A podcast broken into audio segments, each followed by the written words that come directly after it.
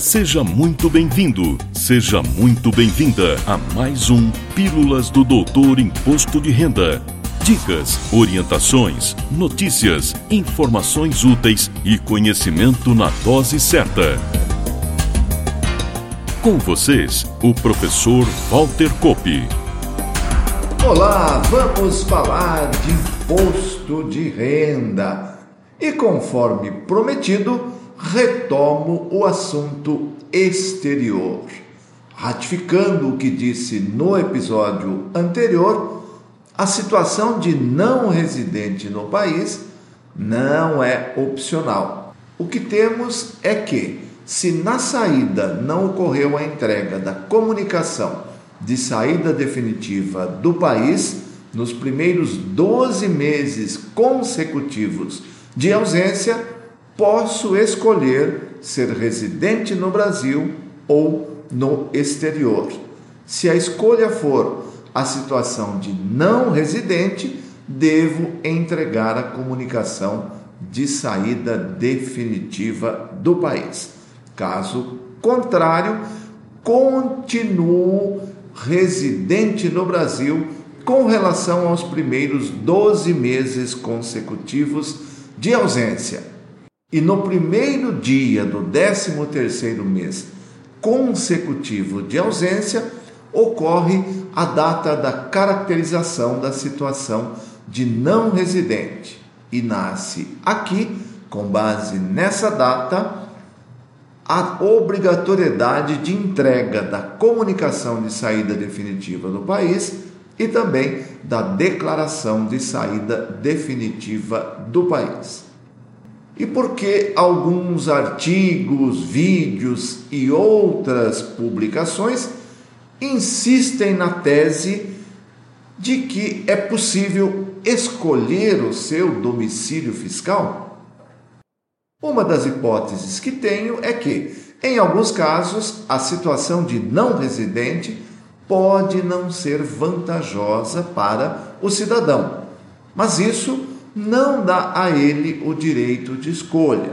Deverá, isso sim, seguir as regras vigentes.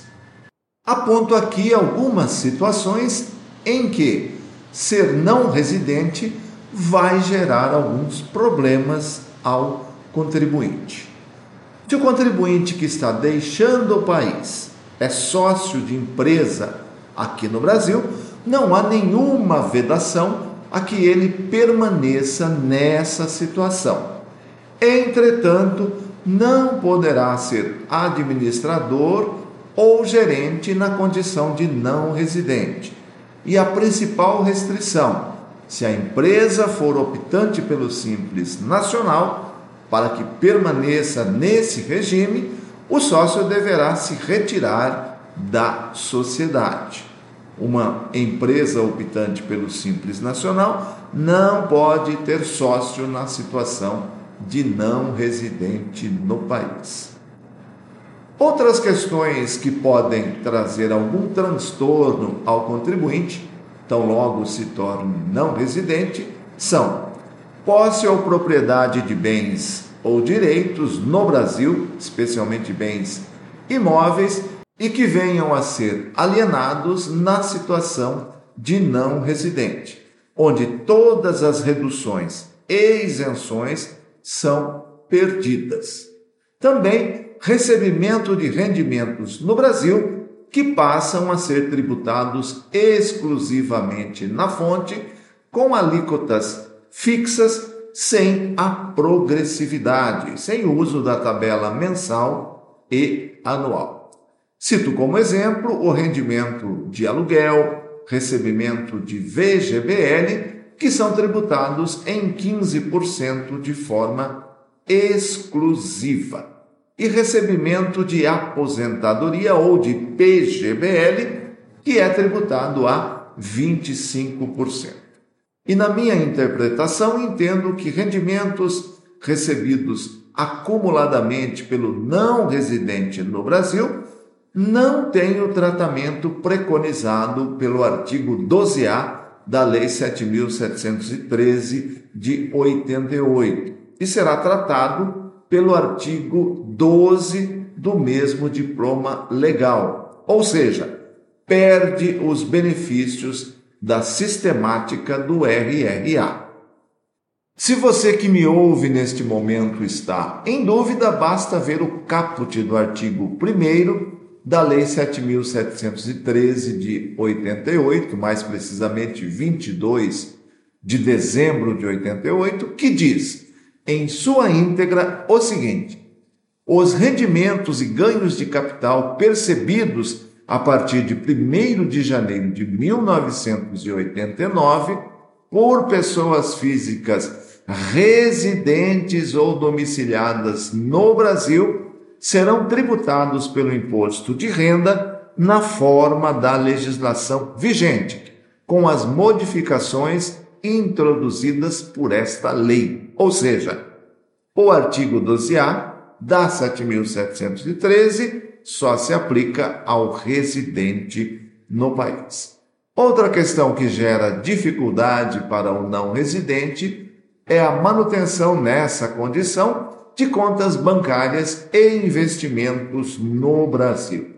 Como a conta e os investimentos passam a ser regidos pela Resolução 4373, de 29 de setembro de 2014, do Banco Central e da CVM, bancos e corretoras praticamente convidam o não residente a encerrar suas contas e posições chegando, no caso da conta corrente, a cobrar cestas de serviços de até 2 mil reais mensais. Em fevereiro de 2022, a CVM editou a Resolução 64, que, em tese, ao dispensar o não residente do registro específico na autarquia, simplificou os investimentos no mercado financeiro e de capitais para esse público.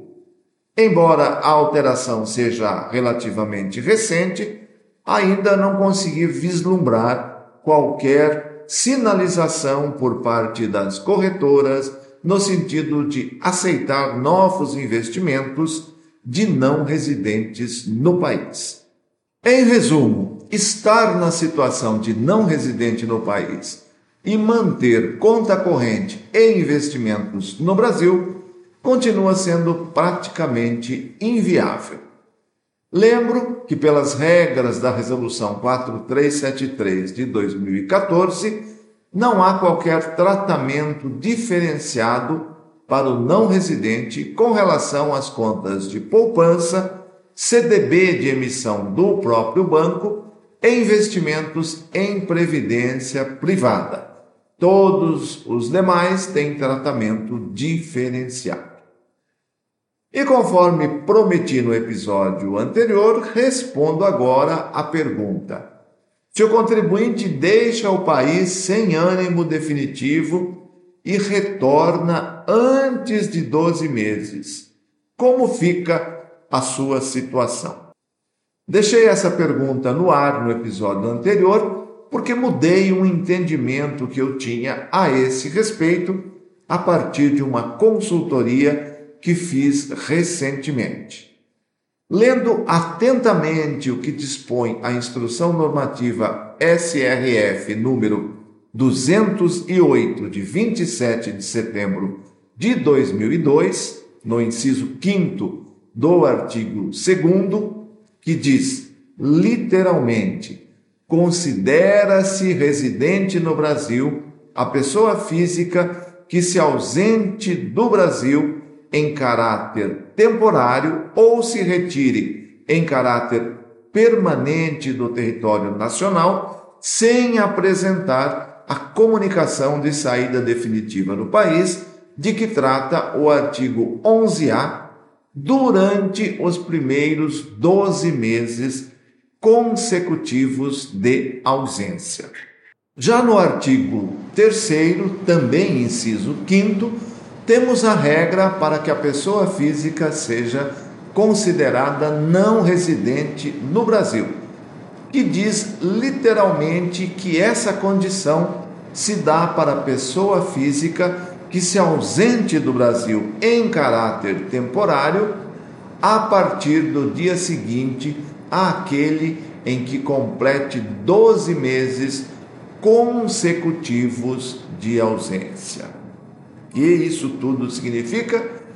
Em resumo, meu entendimento é que se um brasileiro que deixa o país sem entregar comunicação de saída definitiva ou declaração de saída definitiva do país, poderá se manter na condição de residente no Brasil indefinidamente, desde que, antes de completar 12 meses de ausência consecutiva, retorne ao país. E antes de encerrar, lembro que nossa segunda turma do treinamento Seleção IRPF 2024 está com inscrições abertas, vagas limitadas e condições super especiais. Deixe seu time sempre pronto para o atendimento do imposto de renda da pessoa física. Serão mais de oito horas de aula online e ao vivo com material de apoio super caprichado. E se você já é cliente da Doutor Imposto de Renda, se você tem a assinatura Declaração Erro Zero Plano Ouro, o seu desconto será de 50%. Nos planos bronze e prata, o desconto será de 30%. Já se você é associado, sindicalizado ou cliente de uma entidade ou empresa parceira da Doutor Imposto de Renda, solicite seu cupom e tenha 30% de desconto. Maiores informações no QR Code que aparece aí na sua tela, se você está vendo pelo YouTube, ou se você está acompanhando pelo seu agregador de podcast preferido, no link que está na descrição. Mas corra, que as vagas são limitadas.